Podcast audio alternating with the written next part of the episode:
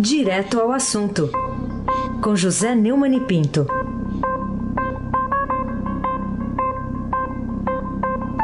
Trabalhador de plantão aqui também. Neumann, bom dia. Bom dia, trabalhador Raíssen Abac, o craque. A trabalhadora Carolina Ercolim está gozando o merecido feriado. Isso. Né? Você tá de castigo aí sozinho. Tamo aqui. Tamo aí. Bom dia, Almirante Nelson. Aliás, bom dia, Frânio Vanderlei. Com, com o pedalinho do Almirante Nelson. Bom dia, Gustavo Lopes. Bom dia, Moacir Biasi. Bom dia, Clã Bonfim. Emanuel Alice Isadora. Bom dia, ouvinte. Melhor ouvinte, da Rádio Eldorado 107,3 FM. Aí se abaque, o craque. Bom, saiu ontem, vamos começar falando de trabalho, né? Saiu ontem o, mais uma pesquisa do IBGE aumentou o desemprego. Agora, 1 milhão e 200 mil perderam emprego nos últimos três meses. O governo Bolsonaro tem alguma coisa a ver com esse fato, Neumani? Olha, nós estamos no quarto mês do governo Bolsonaro, a crise é muito mais grave do que nós imaginávamos. E o governo Bolsonaro, até agora, ele tem aparecido apenas com essa luta muito justa que todos nós devemos aderir a ela da da reforma da Previdência. A reforma da Previdência é, produzirá, caso seja aprovada, dependendo do prazo seja aprovada e também da sua, do seu alcance, um choque de credibilidade no mercado que poderá é, mudar a velocidade é, do crescimento da economia. Mas todo, todo mundo tem advertido que o desemprego, primeiro, é a maior chaga, segundo, é é muito mais lento para voltar é, à taxa normal do emprego. O Estadão está dando, dando hoje, inclusive, que na Grande São Paulo o desempregado leva pelo menos um ano para recuperar o emprego. Né? É, a taxa no primeiro semestre do ano subiu para 12,7%, segundo a pesquisa nacional por amostra de domicílios né, contínua, PNAD contínua, do IBGE, que foi divulgada ontem. No período de outubro a dezembro de 2018, a taxa foi de 11,6%. Houve também, em relação ao trimestre imediatamente anterior, até fevereiro, teve uma taxa de 12,4%. O resultado foi melhor do que o resultado do primeiro trimestre de 2018, é 13,1%. Por enquanto, o governo Bolsonaro não tem produzido é, nenhuma esperança ou nenhuma, é, nenhum alento para esses brasileiros que estão sem emprego, sem honra, como dizia o, o Gonzaguinha no sucesso do Fagner, né? É, é, e é muito duro, muito doloroso você andar pelas ruas de São Paulo e encontrar esses desempregados pelas calçadas. É um desafio que o governo Bolsonaro, através do Paulo Guedes, precisava responder, não apenas com a reforma, mas agora já se vê que é preciso que o governo haja em outros campos, deixando de lado essa história de nazismo de esquerda, terra plana, vacina é, mata e coisas do e brigas do gênero. A concentração nossa tem que ser toda para a economia agora, porque o problema é a economia estúpido, como dizia o Carvilho na campanha, como dizia o Bill Clinton na campanha que o Carvilho fez para ele para a presidência dos Estados Unidos. Vai ser abaque o craque. Muito bem. O Neumann, vamos entrar um pouco agora pela crise venezuelana, é, começando pelo olhar americano aqui. Você acha que os Estados Unidos falam mesmo a verdade, falam sério quando informam ao mundo que o Nicolás Maduro estava pronto para ceder, para ir embora, mas foi convencido do contrário pela Rússia? É, isso faz bastante sentido, né? É, muito embora o, nesse, nesse jogo de xadrez internacional, o Putin deu aí um checkmate no, no Trump. Né? É, eu sei que a, o Trump tem uma dificuldade que ele não pode invadir a Venezuela, ele não pode é, sequer fazer uma pressão tão grande, né? Enquanto que o Putin tem a faca e o queijo na mão porque conta com. É, aliás, ele dá ajuda direta ao Maduro. Não podemos esperar, a, a, a, digo, sensibilidade é, do Putin. É, outro grande aliado da, do Maduro né, é a China, que está meio ali na moita. Né? Mas a Turquia, por exemplo, também já se pronunciou. Quer dizer, o Maduro não está sozinho no cenário internacional, muito embora esteja aqui entre os vizinhos dele desde que a Cristina Kirchner foi substituída por Maurício Macri e o, o Lula e o PT, a Dilma, etc., foram substituídos pelo Bolsonaro. É, esperamos que é, isso produza algum efeito concreto dentro da, da, da situação lá na Venezuela. Porque nós havemos de convir que o passo que o Guaidó e o López deram foi um passo muito arriscado. E você vê pelo que a adesão militar é ridícula. Né? Se, se 25 de soldado a tenente pediram asilo à Embaixada Brasileira em Caracas, é, enquanto o, o, Maduro tem lá tropas do Hezbollah, de Cuba, as milícias dele e, e, um, e Forças Armadas, um exército, as Forças Armadas com 2 mil generais, aí você veja a, a diferença. Né? A população pode até já estar numa situação tão desesperada que aderiu de vez à oposição, mas faltam os militares os, e, e falta também combinar com os russos, como diria o Mané Garrincha. Aí sem abaque, o craque.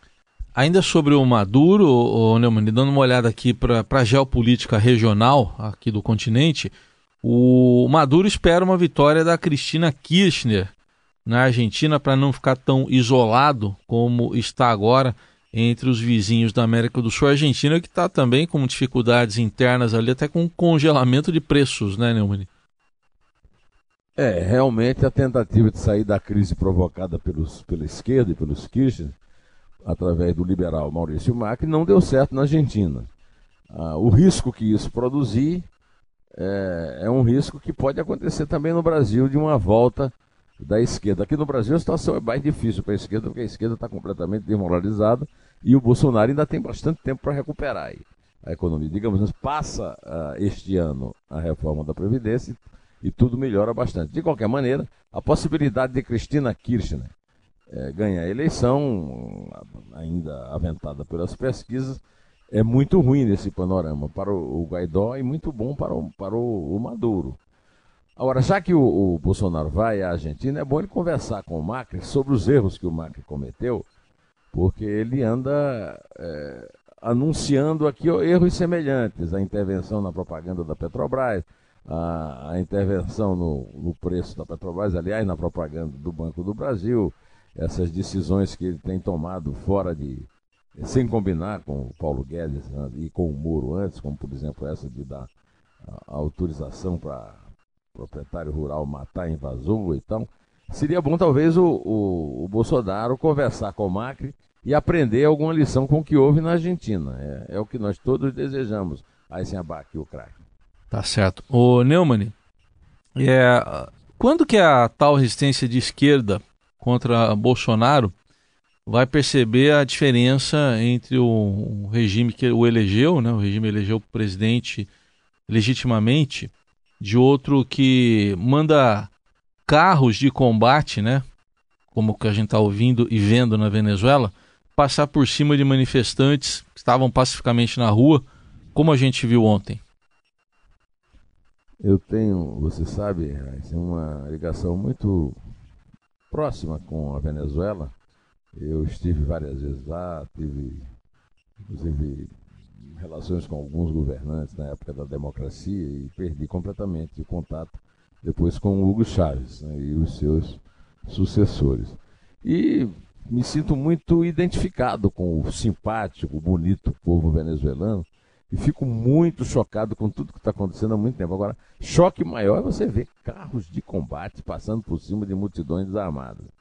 E diante disso, você vê é, no Brasil, você ouvir, você vê participar né, de uma cena em que o Partido dos Trabalhadores divulga uma nota no site oficial, fez isso ontem, condenando a tentativa de golpe da direita golpista e antichavista na Venezuela. A nota foi assinada pela completa insana mental, que é a deputada Gleisi Hoffmann, presidente do partido e delegada geral para representação do Lula na política brasileira, já que o Lula está preso. Né? É, o, quando o Guaidó anunciou uma base aérea ter apoio de militares para derrubar o, o Nicolás Maduro, é, o PT é, veio se manifestar e dizendo que o fracasso da oposição venezuelana resulta do claro apoio que o PSUV e o seu governo têm junto às pessoas, após anos de políticas voltadas ao bem-estar da população e contrárias à exploração imperialista das elites locais.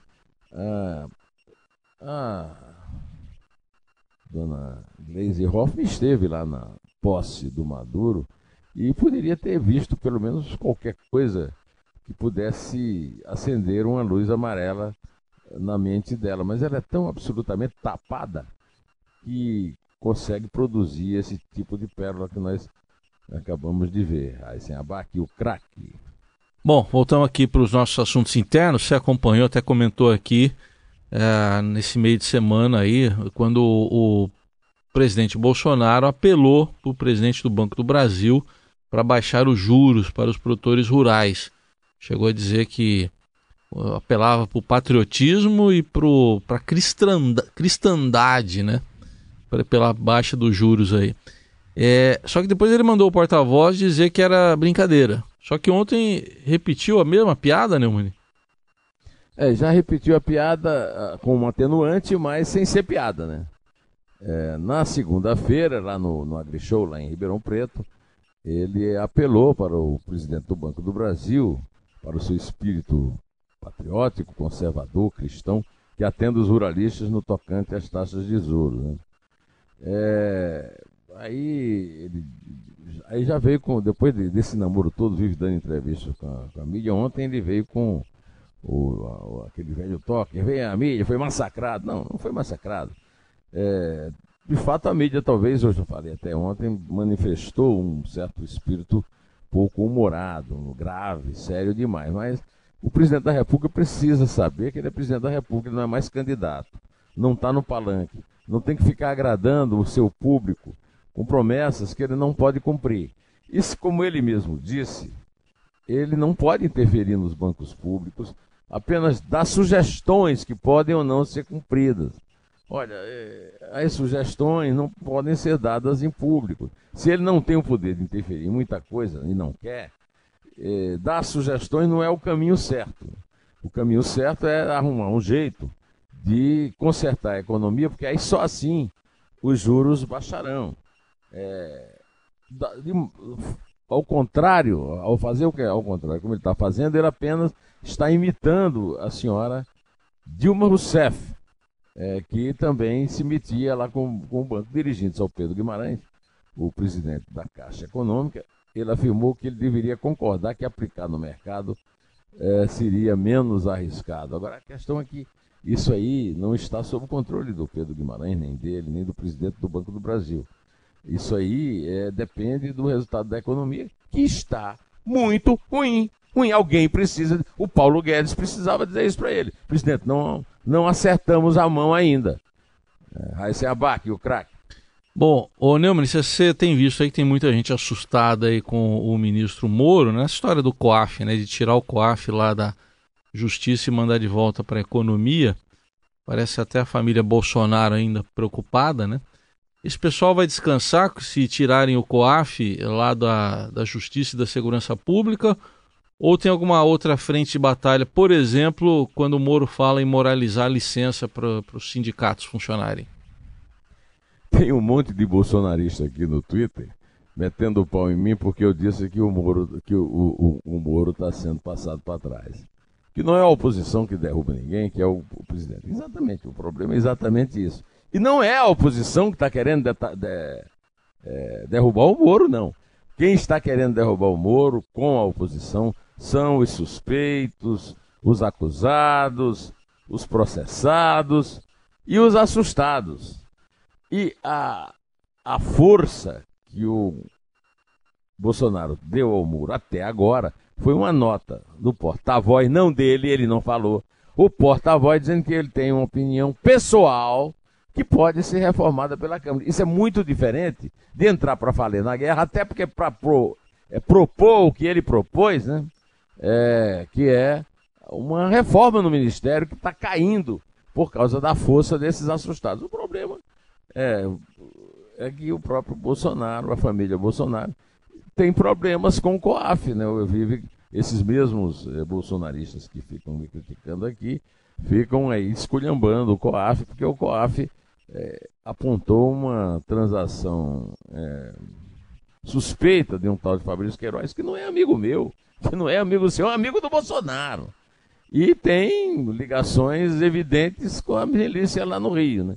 Então, a verdade é a seguinte: o, o Moro precisa ser prestigiado, o pacote anticrime do Moro é prioridade zero antes de um, e a prova disso é que é, a, o registro sindical, é, agora sob a mão do Moro, já está produzindo efeitos positivos e moralizantes.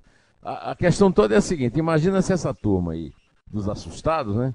Unidos, os assustados unidos é uma verdadeira escola de samba, ganhar essa guerra do COAF e depois tem outra, que é a guerra da segurança pública. É, também tirar do bolso. Aí vão para cima do Moro, também na questão dos sindicatos, que é, aí sim a esquerda vai se refestelar, porque vai ter dinheiro para financiar os sindicatos e os movimentos sociais. Aí sem abaque o craque. Bom, você citou há pouco aí, Neumann, a presidente do PT, Gleisi Hoffmann, e ela e outros políticos aí do, do partido fizeram, apresentaram formalmente uma reclamação disciplinar contra a juíza Gabriela Hart, que chegou a su substituir o Sérgio Moro lá na vara de Curitiba, só que foi arquivada né, pela corregedoria. O que dizer sobre esse episódio todo aí, Neumann? Pois então, né? É, essa é, representação é, o, corregedor regional da Justiça Federal da Quarta Região, o Ricardo Teixeira do Vale Pereira, né, arquivou uma reclamação disciplinar ajuizada pela deputada Gleisi Hoffmann e por outros políticos petistas contra a juíza federal Gabriela Hart. E da 13ª Vara de Curitiba, ela substituía o Moro e depois foi substituída pelo juiz definitivo lá, que é o Luiz Antônio Bonatti. Né? É, ela comandou a Lava Jato entre a saída do Moro e a, o, o, o, Luiz Bonatti assumir. E condenou Lula, a sua mais alta pena na, na operação, 12 anos e 11 meses. Essa pena está na mão ainda do Bonatti para mandar lá para o, o, Tribunal Regional Federal da Quarta Região em Porto Alegre. O, o, o, o procurador né, mandou para o lixo, que é o lugar adequado. O desembargador Ricardo Teixeira do Vale afirmou que os fatos narrados no documento não ensejam atuação constitucional e a juíza tinha razão, mas o PT não perde, não perde a chance de ficar enchendo o saco do juiz, em vez de fazer uma autocrítica, porque afinal de contas o seu líder máximo foi condenado pela terceira instância. É ladrão, o Lula é ladrão e lavador de dinheiro. Aí sem abaque o craque.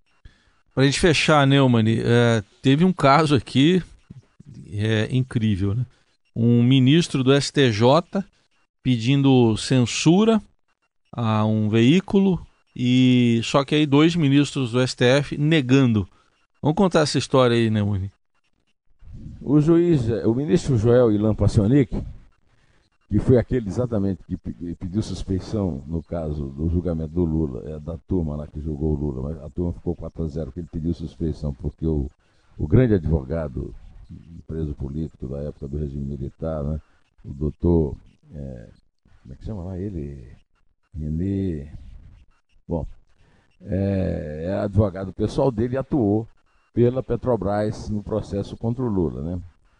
E o, o o Marco Antônio Villa apresentou na Jovem Pan um, uma imagem de, de um, um, salário de 118 mil reais desse juiz. E o juiz pediu é, que ele fosse punido por causa disso. Né? É, o, a decisão definitiva foi dada pelo, pelo decano do Supremo, o Celso de Mello. Né? E Nesse caso, ele reafirmou uma decisão anterior de Carmen Lúcia, que é autora daquela famosa frase Cala a boca já morreu. Aliás, Cala a boca, é, Cala a boca já morreu, que foi devidamente arquivada pelo Alexandre de Moraes e pelo atual presidente Dias Toffoli. Né?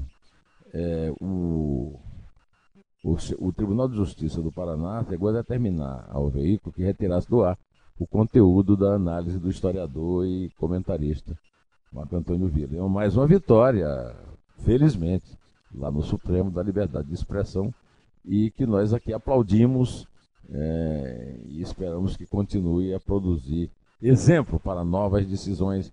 Raíssa Abac, hoje é o dia de você começar a contar. Vamos lá então. É três? É dois? É um? Em pé!